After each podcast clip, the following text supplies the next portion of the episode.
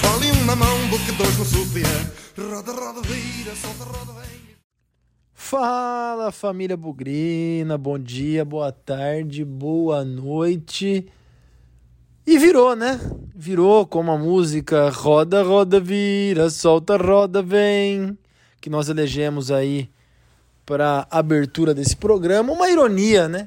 A música imortalizada pelos Mamonas Assassinas, com o termo vira, em alusão à virada do Guarani sobre a portuguesa, e uma música com cânticos portugueses, né?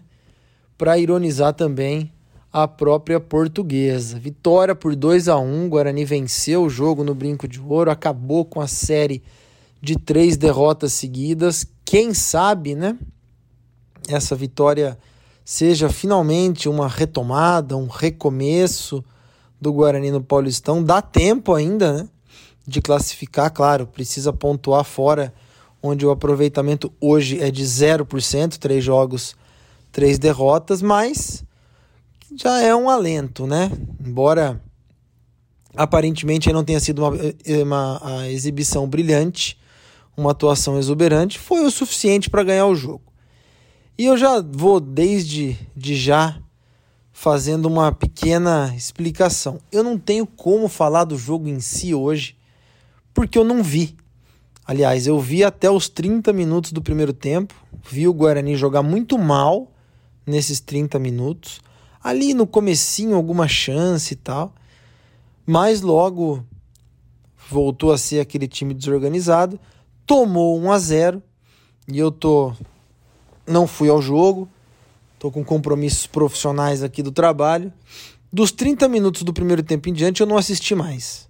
Só acompanhei aqui as notificações do jogo e vi que o Guarani empatou com o Isaac aos 43 minutos do primeiro tempo e aos 45, um dos gols mais bonitos, talvez o mais bonito do Paulistão até agora, não sei, um chute do Matheus Barbosa que foi impressionantemente na gaveta, forte, seco. Eu vi os vídeos depois né, dos dois gols, mas que deu um alívio, né? deu aquela aquele fôlego para virar o primeiro tempo na frente e depois administrar no segundo tempo. Então, como eu não vi o jogo, fica muito difícil fazer uma análise um pouco mais detalhada para falar quem jogou bem, quem jogou mal.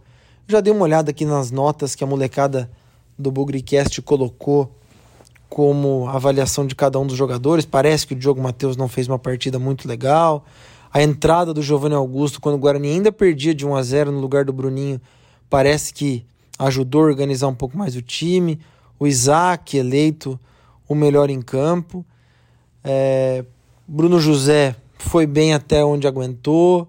Então parece que com o retorno, né? O próprio Derek sendo titular, parece que com o retorno desses jogadores, principalmente aí Giovanni Augusto, Bruno José e talvez o Derek, as coisas voltaram a ficar um pouco mais dentro dos conformes. E aí o Guarani voltou a vencer. Então, de novo, do jogo eu não posso falar, mas dá para falar do significado dessa vitória, né?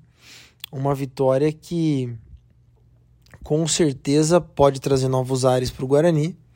Pode, de novo, voltar a falar em uma classificação, talvez, né? E que para fins de rebaixamento é boa também.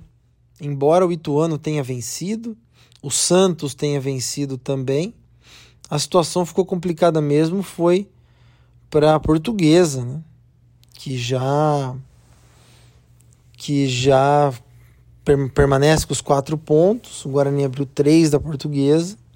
O Ituano saiu lá de baixo, foi a seis. Resta ver aí a Ferroviária o que, que vai acontecer nessa rodada. Então, não mudou muito a situação do Guarani em termos de rebaixamento, porque não entraram muitos times aí o Guarani não passou ninguém, né? Essa é a verdade.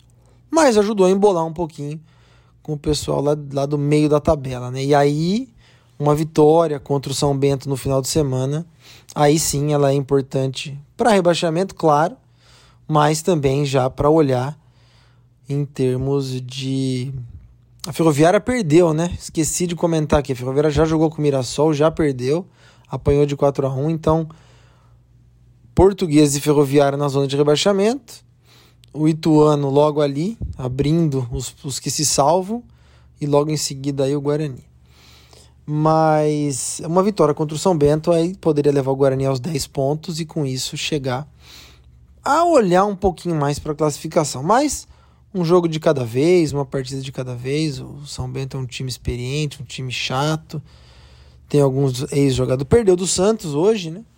Mas tem alguns jogadores aí para a gente ficar de olho. Uma coisa legal da vitória também, né? Vencer a portuguesa. Talvez tenha trazido um pouco mais de paz ou de calma. Num brinco de ouro que, que teve a quarta-feira muito quente, né? Pelo assunto aí da, da Copa do Brasil, a, o Guarani aí já confirmado fora da Copa do Brasil mesmo, é, por conta aí do, do processo da Federação Paulista, tem indicado o Botafogo. Os auditores disseram que o Guarani demorou a colocar o seu recurso, perdeu o prazo, enfim. Eu não acompanhei isso, porque como eu disse, eu tô fora, tô, tô viajando a trabalho, mas o clima já esquentou. E aí começa o jogo com a portuguesa perdendo de 1 a 0 a coisa esquentou mesmo, né? Aí o clima pesou, protesto, reclamação. Eu mesmo dei umas cornetadas nos grupos de WhatsApp durante o jogo, mas o tempo conseguiu corrigir as coisas e a vitória veio. Vamos ver, tomara que ela seja aí um alento para o Moser, tomara que ela seja o reencontro aí do time, encontrar a formação titular, a formação ideal é importante. A defesa a gente sabe que já está bem consolidada. O meio Talvez o Matheus tenha, Barbosa tenha assumido a condição de volante, Richard Rios, e aí o Giovanni Augusto voltando, aí o Isaac para jogar no lugar do Bruninho que saiu machucado, acho que é, seria praticamente retomar aí a formação tática do final do ano passado.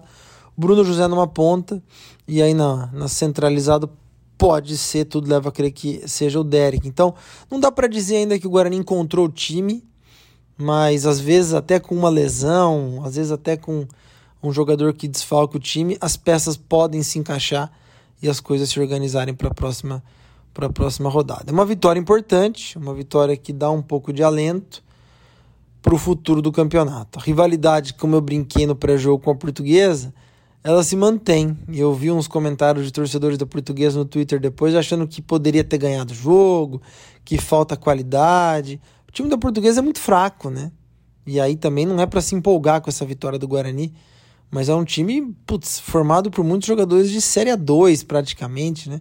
Você vê Madison, que estava no Guarani até o ano passado jogando a Portuguesa, Lucas Venuto no banco. Jogadores muito questionados aqui. Daniel Costa, um meia de Série 2, de Série C. É, Pará já em fim de carreira o próprio goleiro, acho que é o Tomazella, o goleiro que está lá. Então, é um time que vai ter muita dificuldade para não ser rebaixado.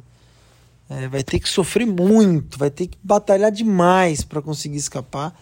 É um time que não chama nem um pouco de atenção. Pedido que eu faço para todos antes de me despedir aqui e encerrar a participação nesse programa é: se você tem algum comentário do jogo, já que eu não vi, coloque aí nos comentários do nosso do nosso Bugrecast. Compartilhe nas nossas redes sociais. Você gostou do jogo? Você não gostou do jogo? Quem foi bem? Quem foi mal? Me ajuda aí, porque eu não consegui ver nada desse jogo. E acho que até brinquei no Twitter depois do jogo que eu vou me, eu vou me demitir do cargo de torcedor do Guarani, porque quando eu não vou, quando eu não assisto, quando eu não acompanho, o Guarani tá ganhando. Foi assim no ano passado, na reta final da Série B, e foi assim hoje contra a portuguesa também. Se a, já falei, se a culpa é minha, eu sou o primeiro a sair, hein? Eu sou o primeiro a, a dar vez para a sorte e para o sucesso do Guarani. Valeu, turma, obrigado. Hoje fico devendo um pouco nas análises dos detalhes do jogo, mas feliz pela vitória e contente aí pela recuperação do Guarani. Vamos que daqui a pouco tem mais na vitória ou na derrota, hoje sempre Guarani.